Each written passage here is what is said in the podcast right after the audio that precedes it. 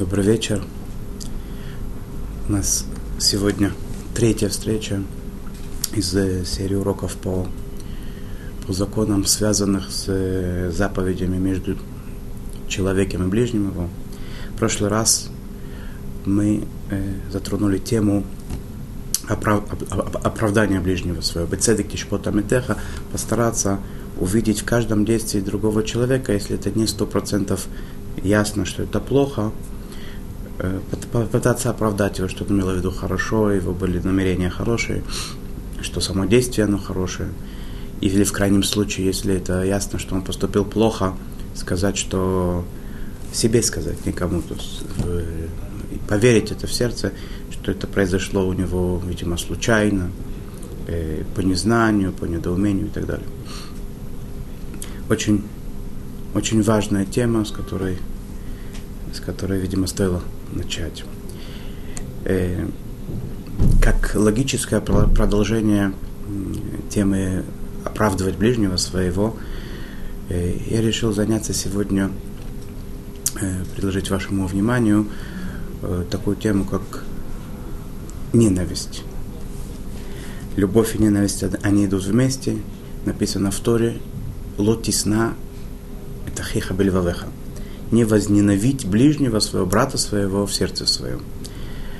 Связь этих двух э, заповедей, э, оправдывать ближнего своего и ненавидеть, они, естественно, что очень тесно связаны с собой, не надо тут много даже объяснять. Понятно, что человек, который готов другого оправдать, увидеть в нем хорошее, и главное, чтобы было желание это видеть, делать, то естественно, что во многих случаях он не просто не придет к тому, чтобы э, его ненавидеть. Наоборот, придет к любви, к миру, к дружбе.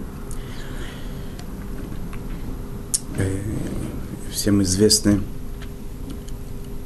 любимец Израиля, любимец еврейского народа Раби Леви Мибердичев из, из Бердичева. Э, очень очень много про него рассказов есть, как он в любой ситуации видел хорошее в человеке, как он пытался всех оправдать, э, смотреть на них с э, взглядом человека, который на самом деле хочет добра ближнего своего, который любит другого. Э, и он был не в состоянии просто, да, даже ни, ни, никакого элемента ненависти не могло быть ни какого-то человека. Один из тех рассказов, которые про него говорят, это история, как он 9 э, ава, день разрушения храма, когда все в скорби, в трауре постятся в этот день. Один из самых трагических дней нашего календаря еврейского. Он шел по улице, увидел, как человек один э, сидит и обедает со всеми вкусными яствами, питьем и так далее. Э, Равлявицак ему говорит, может быть, вы не помните, что сегодня 9 ава? Нет, тут отвечает, я помню 9 ава, хорошо помню календарь. А может быть, вы забыли, что сегодня пост, что сегодня был разрушен храм, есть всенародный пост? Нет, это тоже хорошо помню, ответил он ему.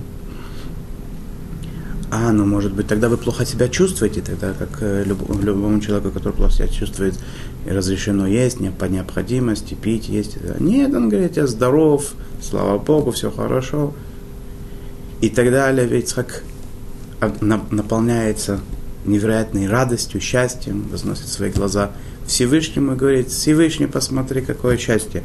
Еврей готов, готов э, сказать, что он э, нарушитель, но только чтобы не солгать даже в таком вещи, в такой вещи, да, когда ясно, что это задело, задело за сердце, задело за живое, храм, он относился к разрушению храма немножко больше, чем мы с вами.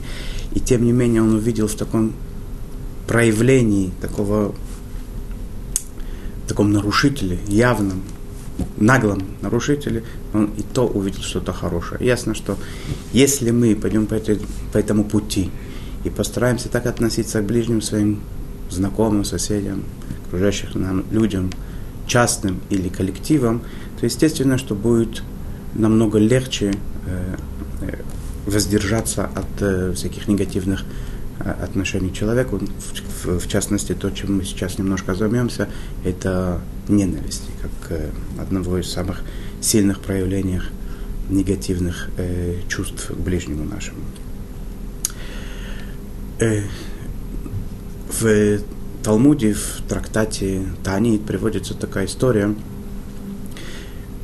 Раби Лезар, сын э, Рабшимана Бар-Йохая.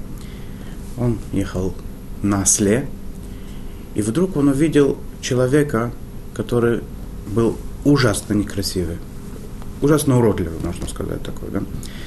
И он не выдержал и сказал ему, ой, насколько ты уродлив. Тот, который, которому обращены были эти слова, он сказал, а что ты хочешь от меня? Обратись к тому, кто меня создал. Скажи ему, что ты, смотри, какое уродливое создание ты сотворил. Имеется в виду Всевышнему. Понял Раби Лезер свою ошибку, спустился, сошел с, со сла, преклонился, э, пал на землю перед этим человеком, которого он обидел, и просил у него прощения. Как понять эти слова? Объясняют наши комментаторы.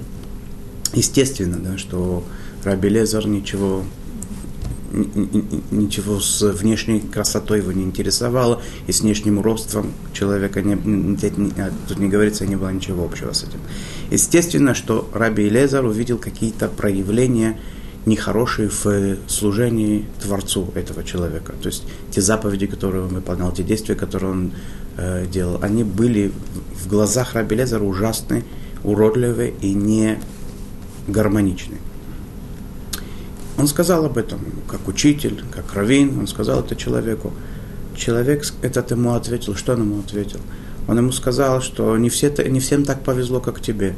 Ты родился у Раби Шимона бар у Зора, у святого Зора, у Таны, учителя нашего. Он тебя научил, ты сейчас знаешь, как надо все делать правильно. А я, ты же не знаешь, где я родился, откуда я пришел. И не было у меня учителей, которые бы научили меня так, как тебя. Обратись к тому, кто поставил меня в те условия, в которых я э, рос, жил, развивался и так далее. И тогда и претензии к нему предъявляй. Я, может быть, может быть, да, может быть, я на своем уровне, на том, где я начинал, может быть, для меня это и нормально, может быть, и хорошо. И понял тогда Рабелезер, что эти слова не истина, и он хотя был намного выше него и намного знал правильный Э, э, правильную дорогу в служению Творцу. Он спустился со слав, пал на землю, поклонился перед ним и просил прощения и так далее. Как часто бывает такое, что мы видим человека, его действия и так далее, и судим его по нам. Может быть, и на самом деле в многих ситуациях надо взять это в расчет, что человек не, не всегда у него было все благополучно. И потому как он продвинулся в, в своих человеческих качествах, в своем э, в своем исполнении заповедей э, и в остальных проявлениях, э, проявлениях человеческой жизни, но может быть он намного выше нас, и мы напрасно обвиняем его.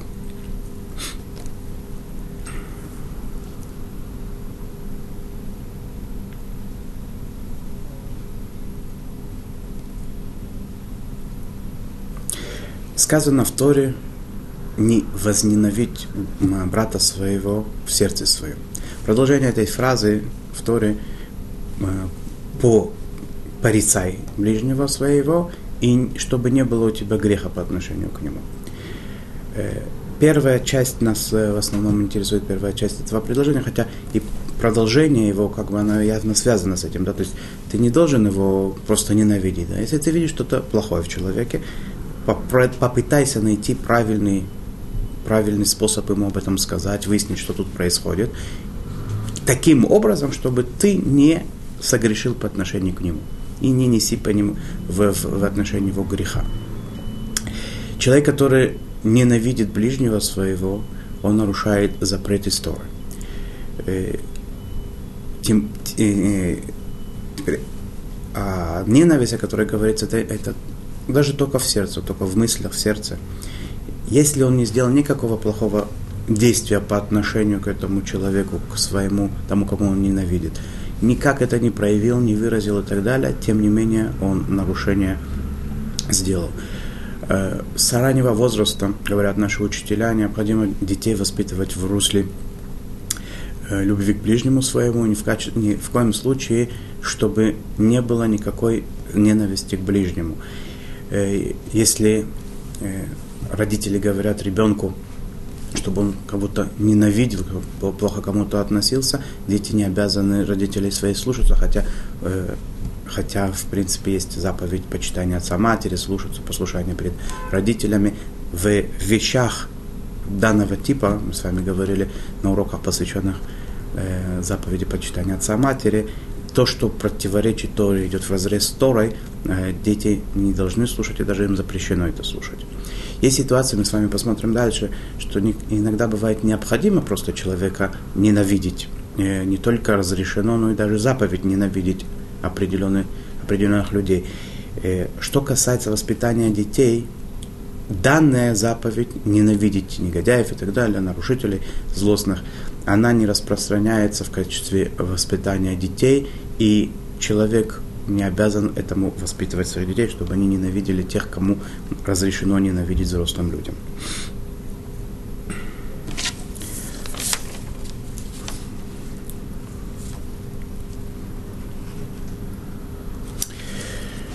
Что касается запрета ненавидеть в сердце своем, есть здесь э, несколько взглядов на эту, на эту заповедь. Я хотел бы сейчас немножечко э, посмотреть вместе эти эти взгляды на эту, на эту заповедь, это нам э, прольет свет немножко на будущее, и в этом есть очень, э, очень э, большая важность, как бы, да, понять вот эти взгляды разных наших учителей на эту заповедь, как они объясняют.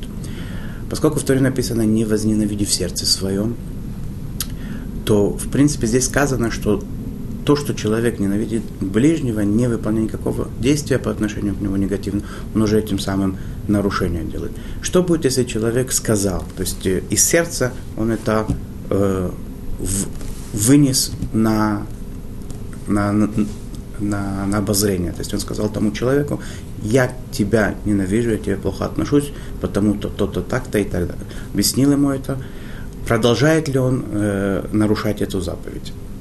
Есть э, среди наших учителей те, которые считают, что после того, как человек высказался, сказал, и у него из сердца это, даже он продолжает, пусть э, в сердце чувствует то, что чувствовал раньше, но тем, что он сказал и показал это э, тому человеку, которому у него есть такие негативные отношения в качестве него, в, в отношении его, он этим уже не нарушает заповедь, э, за, запрет не, не возненавидеть ближнего своего. Он нарушает, может быть, какие-то другие запреты, не, не мсти, не не храня обиду и так далее. Но, по крайней мере, это, э, это, это при этом уже не, не, не, не нарушает. Другие считают, э, что наоборот, если человек это в состоянии еще в себе как-то держать и не, не показывает другому, это э, он нарушение делает, но это не, не, с, не самая высокая степень. Когда он начинает, начинает это проявлять, это еще хуже. Есть два противоположных таких взгляда. Есть и другие мнения, которые немножечко склоняются э, к середине больше. Но вот эти два полярных мнения, которые нас интересуют сейчас в данный момент, чтобы их э, взять как бы в расчет, какой смысл, какая причина, какое объяснение тех, которые говорят, что после того, как человек это высказал, сказал, показал и так далее, э, он уже не нарушает этот, этот э, запрет. Э, они говорят так, что поскольку человек здесь несколько моментов есть, да, один из моментов, то, что когда это в сердце человека не, не находит э, выхода, и он не может это никак выразить никому, то это набирает новые обороты, это растет ненависть, и она может вылиться иногда в э, совершенно непредвиденных ситуациях, огромным объемом и лица на человека, которого он ненавидит. Или на других тоже с одной стороны. С другой стороны, человек, который не знает, что его ненавидят, он не может э, предосте- э, остерегаться этого, он не может должным образом прореагировать, может быть, иногда бы он попросил прощения, может быть, он как-то договорился, изменил свое э, поведение и так далее. Так он не знает, он не может это сделать. Так объясняют примерно те, которые считают, что сказав это, выразив, человек перестает нарушать этот запрет. Те, которые считают, э, оппоненты, считает, что выражает, а показывает, это еще хуже, это еще больше нарушение. Потому что когда человек это еще может как-то э, совладать со своей ненавистью, это так не, э, э, э, они считают, что это еще не такая сильная ненависть. Когда он уже не может терпеть, и когда это изливается э, в, в виде криков, э, в, он показывает внешне э, свой гнев, э, может быть иногда доходить, не дай бог, до, до ударов и так далее – и для, для того, чтобы человеку как-то вредить, портить жизнь и так далее, это намного хуже. Это ненависть еще более высокой степени. Э, видимо, видимо в, в, в разных ситуациях могут быть могут, может быть так и может быть по-другому, по- по-другому, да, то есть э, не обязательно это, чтобы был большой спор. Как бы то ни было, нам к, к исполнению этого этого закона, надо принять обе, обе эти, оба эти взгляда и смотреть, чтобы, чтобы они были оба исполнены и не в сердце, и не внешне, чтобы людям не проявлять ничего негативного и не чувствовать по отношению к ним ни, ни, ни, никаких негативных чувств по, по возможности. Кроме тех ситуаций, которые мы посмотрим дальше, что это может быть даже можно и иногда заповедь.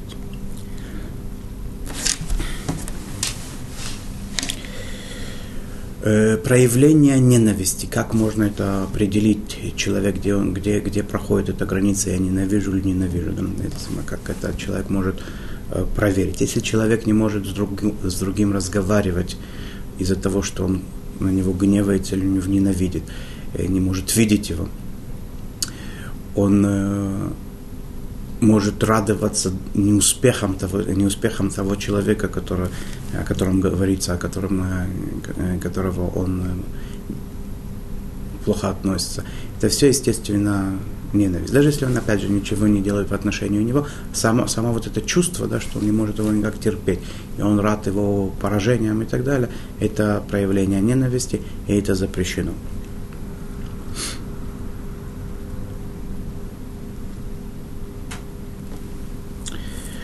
Э, надо обратить внимание на те, на, на те случаи, когда особенно это э, человек подвержен пойти за вот этим злым началом, за, за этой мерзкой и невероятно разрушительной, э, разрушительным качеством, как ненависть.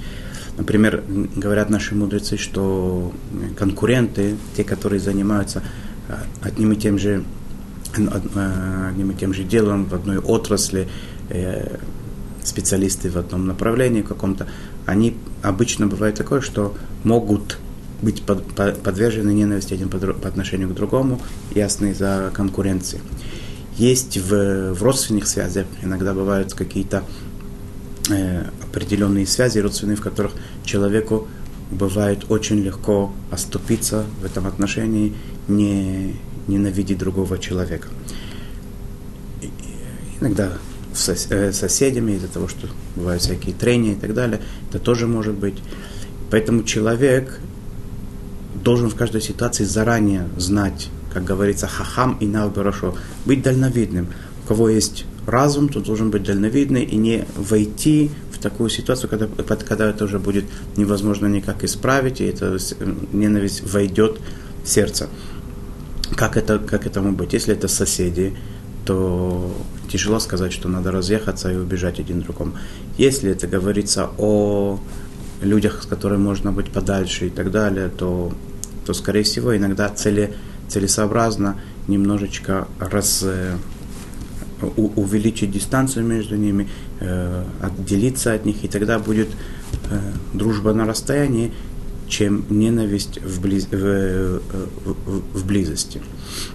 И вообще, э, что касается, как, э, как бы, в принципе, э, человек, когда он чувствует по отношению к другому человеку, не обязательно, что это должно дойти до ненависти, просто чувствует, что ему другим тяжело по каким-то причинам, либо э, его взгляды его раздражают, либо его мысли ему не близки, у него есть какие-то, может быть, болезни, которые человеку неприятно быть его вообще, какие-то недостатки физические, или просто он чувствует э, какую-то, что нет у него пользы особой в, в общении с человеком, нет запрета от него отделиться, отдалиться и и не, не общаться особо сильно. То есть не в качестве ссоры, вражды и так далее, а как просто уменьшить, уменьшить общение. Нет в этом, э, в принципе, проблемы. И можно этим разрешением пользоваться в качестве для того, чтобы не дойти до каких-то крайних проявлений неприязни. Э, хотелось бы здесь, в, нашем, э, в нашей теме, вспомнить небольшой отрывок из Талмуда Вавилонского, там, где приводится интересный закон. Здесь есть э, интересный закон такой, да, что человек, один из вещей, которые человек должен, э, обязан сделать по, по отношению к ближнему своему, в, в, в смысле милосердия, помощи и так далее, это в те времена, когда, когда пользовались э, животными, ослами, э, мулами, Э, конями и так далее для перевоза тяжестей. Это в качестве примера, это касается других вещей тоже. И в наше время это тоже касается, естественно, когда сегодня век автомобилей и так далее, тоже этому есть место. Э, как бы то ни было, есть э, заповедь прика ветеина. Есть два, два действия, которые человек обязан делать для того, чтобы помочь ближнему своему. Идет человек по улице, то есть человек, он шел и нес какие-то э, грузы на осле, например, и от тяжести э, осел падает, от, от тяжести этих нож. Так необходимо снять э, поклажу с осла, чтобы облегчить э, участь этого осла, чтобы он, чтобы он не страдал. Кстати, страдания животных это запрет, э, запрет, скорее всего, истории.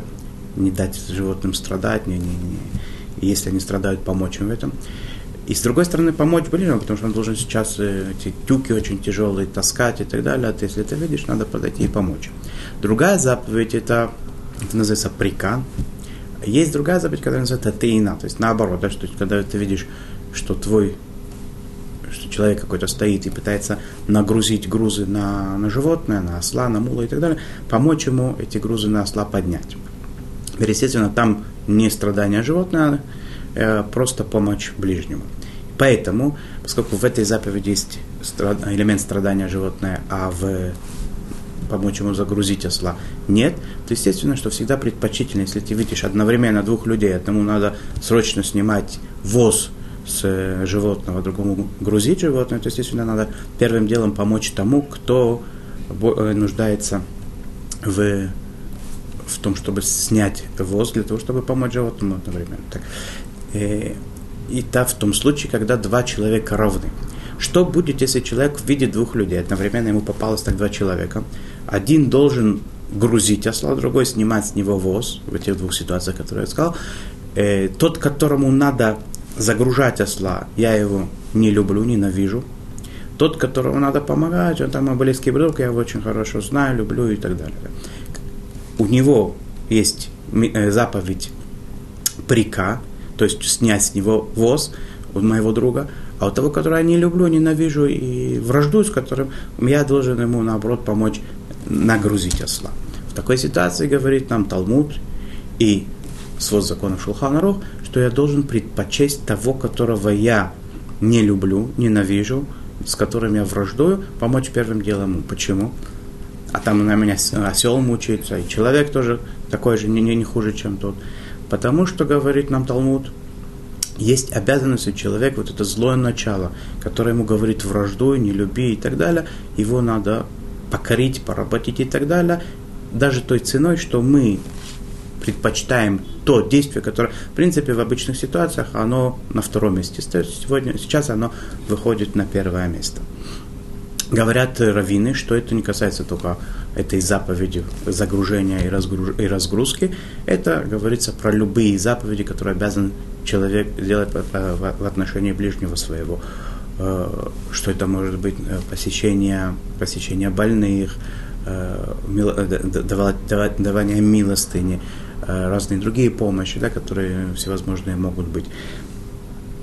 И, кстати, если мы затронули вопрос о посещении больных, то иногда, смотря на какие отношения между людьми, иногда, может быть, не стоит посещать больного в определенных ситуациях, если человек к нему питает очень негативные чувство, и больной об этом знает, потому что иногда это может больному показаться, что его, тот, кто его ненавидит, пришел к нему порадоваться его его горю, да, его болезни, его слабости и так далее. Поэтому это на, по ситуации надо смотреть, насколько эти отношения открыты, понятны и так далее. Но в принципе, если человек не знает о том, что я его не люблю, недолюбливаю, к ним вражду, питаю какие-то чувства негативные, он не знает об этом и не догадывается, то, естественно, первым делом надо прийти к нему, если он плохо себя чувствует, если ему что-то надо, первым делом помочь ему.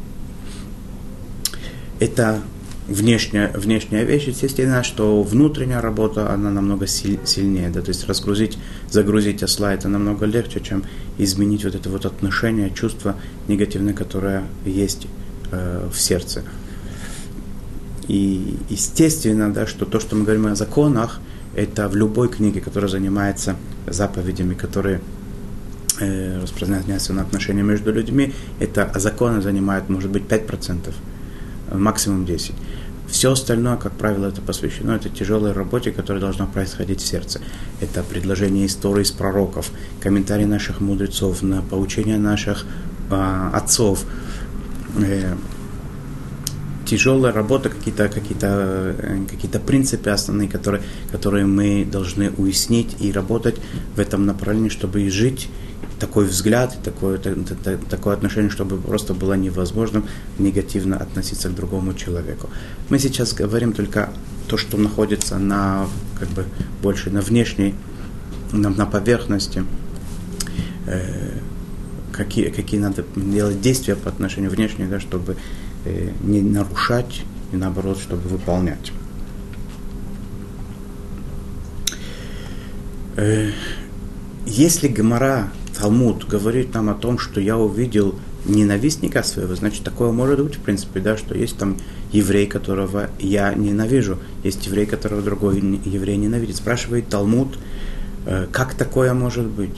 Как может быть такое, что один ненавидит другого? Ведь это же запрещено. Говорит Талмуд, что, скорее всего, говорится здесь такой ситуации, когда он увидел этого еврея в какой-то, в какой-то прекрасный день или не прекрасный, когда тот сделал нарушение. Нарушение явное, нарушение очевидное. И я это, у меня никакого сомнения нет, что он это сделал нарушение. И сейчас я просто обязан его ненавидеть в том, что он против Бога, как бы сейчас. И тем не менее, в определенных ситуациях, в определенной степени, этот человек нарушитель, все то время, пока я обязан ему помогать, относиться к нему как брату своему, как ближнему своему, несмотря на то, что мне даже разрешено его ненавидеть, я обязан ему помогать и даже более того, предпочесть его э, перед тем, который не нарушал ничего, которого я знаю как большого праведника, и помочь первым делом ему. Настолько важно Таре, чтобы я изменился, стал лучше и относился к нему более позитивно. Теперь в каких ситуациях разрешено ненавидеть или заповедь ненавидеть? Мы с вами более э, более подробно поговорим на следующем уроке. Это очень важный момент. А сейчас, э, я думаю, мы остановимся на этом и постараемся, постараемся в свободное время до следующего урока немножечко более углубиться в эту тему, посмотреть, как это на самом деле прекрасно любить друг друга, и как это ужасно, невероятно плохо относиться к другим с несимпатией, скажем так, мягко. Всего хорошего. До новой встречи.